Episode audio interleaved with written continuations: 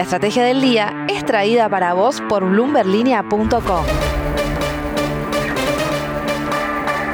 Muy buenos días, soy Francisco Aldaya, editor de BloombergLinea.com en Argentina y hoy es feriado nacional, por lo que tenemos un capítulo especial del podcast. Hablamos con Norberto Sosa, que es director del grupo Invertir en Bolsa, sobre el derrumbe de los bonos en pesos en la última semana y cómo eso impactó en el dólar. Pero veamos rápidamente cómo cerraron los mercados ayer jueves, se fumó rápidamente la reacción positiva a la decisión de la Fed y el S&P Merval acompañó las caídas globales con un rojo del 1,6%, cayeron todos los papeles de empresas argentinas en Wall Street con bajas de hasta el 8,9% en el caso de Mercado Libre y el dólar blue bajó otro peso a 216. El dólar bolsa, por su parte, cerró en un récord histórico de 235 pesos. Ahora sí, vamos con esa entrevista a Norberto Sosa de Invertir en Bolsa. Norberto, un gusto tenerte acá en el podcast en la Estrategia del Día Argentina. Bienvenido. Bienvenido, Francisco. Un placer también para mí. La primera pregunta que te quisiera hacer es sobre lo que sucedió en estas últimas dos eh, semanas y media con los bonos SER, los bonos atados a la inflación, y tu interpretación de cuáles fueron los gatillos de ese derrumbe. Francisco, comentás muy bien en cuanto a gatillos, porque creo que ya había condiciones de fondo que se iniciaron hacia el mes de abril, cuando la licitación que hizo Finanzas no logró a cubrir todos eh, los vencimientos. Eh, tengamos en cuenta que si se quiere cumplir la meta fiscal y se puede cumplir la meta de financiamiento del Banco Central, en cada licitación o cada mes promedio debe colocarse un 120% de lo que vence. Entonces, eh, en la licitación de abril no se pudo cumplir ni siquiera el 100%, hubo que utilizar financiamiento. Eso encendió la alerta de que el problema del, del financiamiento que se esperaba para el 2023 se adelantó para el 2022 y en mayo, si bien se cumplió la cobertura, fue bajando duration, con lo cual eso reforzó la alerta. Y el gatillo fue, sin dudas, este rescate famoso ya del día miércoles por parte de NARSA, de un fondo T más uno, que algunos analistas llegaron a pensar que hasta fue una jugada maquiavélica con respecto a Guzmán, y ya sea que eh, tenga que ver eh, con esto, o sea simplemente una impericia de coordinación dentro de las tareas del gobierno, sin duda ha acentuado la preocupación sobre este tema. Y en ese sentido, estamos grabando hoy jueves 16 de junio. ¿Qué, horizonte estás viendo para la marcada de deuda en pesos, teniendo en cuenta el gran vencimiento de más o menos 600 mil millones de, dólares, de pesos perdón, a fin de mes? Francisco, sin dudas, este mercado de pesos que fue eh, hasta el momento uno de los logros de la administración Guzmán y sobre todo del equipo entre ellos con el gran trabajo de Romiro Tosi, em, ha quedado herido. Habiendo hecho este comentario, esta definición bien concreta, para nada me estoy imaginando un mercado que vaya a quedar con un esquema de licitaciones desiertas, porque tengamos en cuenta que un 80% de la deuda está en manos de bancos y del Fondo de Garantías de Sustentabilidad, que de una u otra manera van a renovar todos sus vencimientos e incluso podrían aumentar. Entonces, tenemos un mercado herido, pero eh, elimino un escenario catastrófico. Lo que sí me imagino que lo que podría llegar a ocurrir, el riesgo que tiene este mercado, es que vuelva a ocurrir algo como lo que pasó en abril, es decir, que eh, no se puedan cubrir todos los vencimientos, el Banco Central tenga que eh, salir a, cubrir parte de financiamiento o comprar bonos, eso sea esterilizado con la LELIC y eso marque un deterioro patrimonial en, la situación del Banco Central que de una u otra manera genera una señal como para mayores presiones en el CCL. Y de hecho, la licitación que ocurrió esta semana, su resultado eh, no fue muy feliz. Me gustaría preguntar antes de seguir con ese tema si pensás que la suba de tasas del central de hoy ayuda a estabilizar ese mercado de deuda, teniendo en cuenta que los plazos fijos subieron por encima de la tasa del ELIC, posiblemente desincentivando la renovación del ELIC e incentivando a renovar eh, los vencimientos de deuda en pesos, ¿no? Creo que para aquellos que tenían alguna duda si el mercado de los bonos del Tesoro iba a generar alguna preocupación en este 2022, eh, esa preocupación se ha consolidado. Entonces, eh, tenés una, desde las tesorerías, tenés una transferencia de activos más bien hacia eh, los fondos de money market, que los fondos de money market de riesgo bancario y BCRA puro, porque es caución, que es riesgo BIMA, es cuenta remunerada y plazo fijos.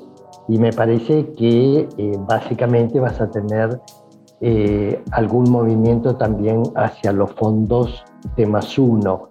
Con lo cual, sin dudas, el Banco Central eh, tenía que aumentar la tasa de interés porque eh, queda, está quedando eh, descolocada con respecto a los rendimientos de los bonos del Tesoro. Clarísimo. ¿Y estás de acuerdo con la lectura que esta situación, más allá de junio, termina en un quiebre final con la meta del FMI de emitir el 1% del PBI? Francisco, eh, en la Argentina todo escenario es eh, posible. Eh, lo que podremos discutir es la probabilidad. ¿no? Entonces, indudablemente, estamos en un escenario complejo. mi perfil es de una persona de los mercados, con lo cual no soy la persona autorizada para comentarte si se va a cumplir o no la meta fiscal. Sí puedo hablar contigo sobre la meta de activos externos eh, y sobre la meta de financiamiento. Claramente la meta de activos eh, externos netos eh, hoy no se está cumpliendo, pero entendemos que dado que el presidente participó en la cumbre de las Américas, tenemos información que Estados Unidos apoyaría a la Argentina eh, ante el Fondo Monetario y entonces vos estás enterado que el Fondo Monetario está trabajando en una reasignación de DEC de los que se generaron en la ampliación de capital del año pasado. Eh, está descontado que la Argentina podría llegar a recibir el equivalente a 1.500 millones de dólares, quizás aparece la sorpresa que es más y entonces cumplimos la meta de activos externos. Si cumplimos la meta de activos del segundo trimestre, que es la más difícil, las otras son más fáciles.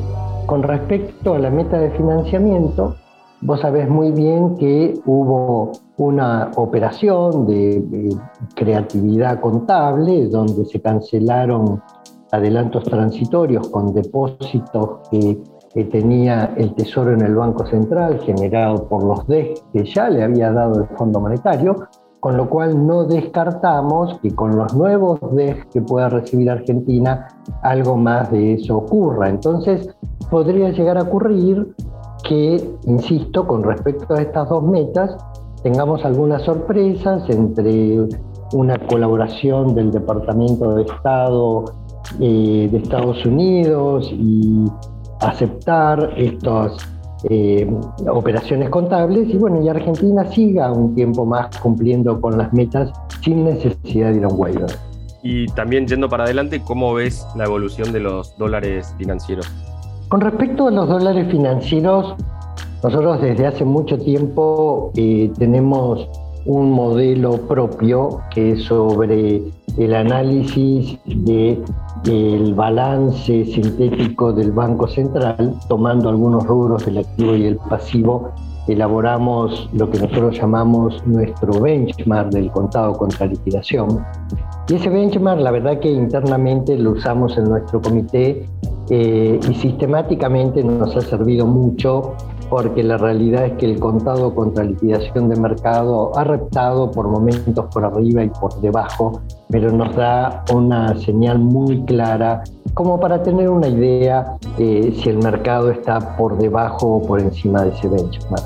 Ese benchmark actualizado a hoy, teniendo en cuenta la expansión que ha hecho el Banco Central para comprar los bonos y que ha perdido en los últimos días algunos dólares, eh, nos da de 260 pesos por dólar. Eh, si incluimos que la Argentina recibe DES por el equivalente de 1.500, eso nos daría 252.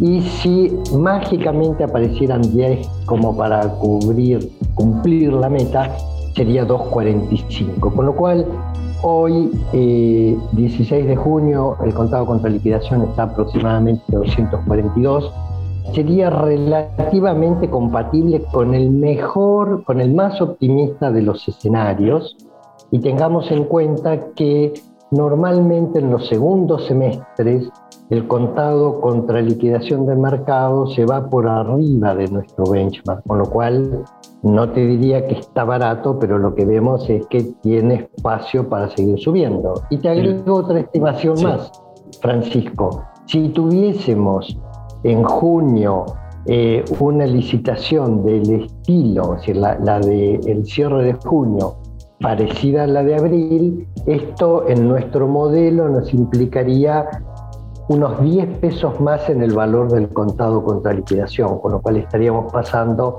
a 270, 262 y 255. ¿Esto para fin de año?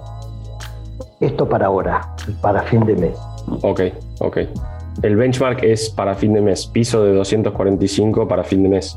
Nosotros eh, continuamente vamos actualizando nuestro modelo con el último, el, Banco Central eh, todas las semanas publica un balance sintético con un lag de una semana, con lo cual nosotros vamos actualizando nuestro modelo con el dato oficial del Banco Central y hacemos una estimación eh, diaria. Entonces, los datos que te estoy dando eh, a hoy sería 260, 252, 245 y me adelanto en un escenario de una licitación de fin de junio tipo la de abril, nos iríamos a 270, 262, 255 como valores de referencia.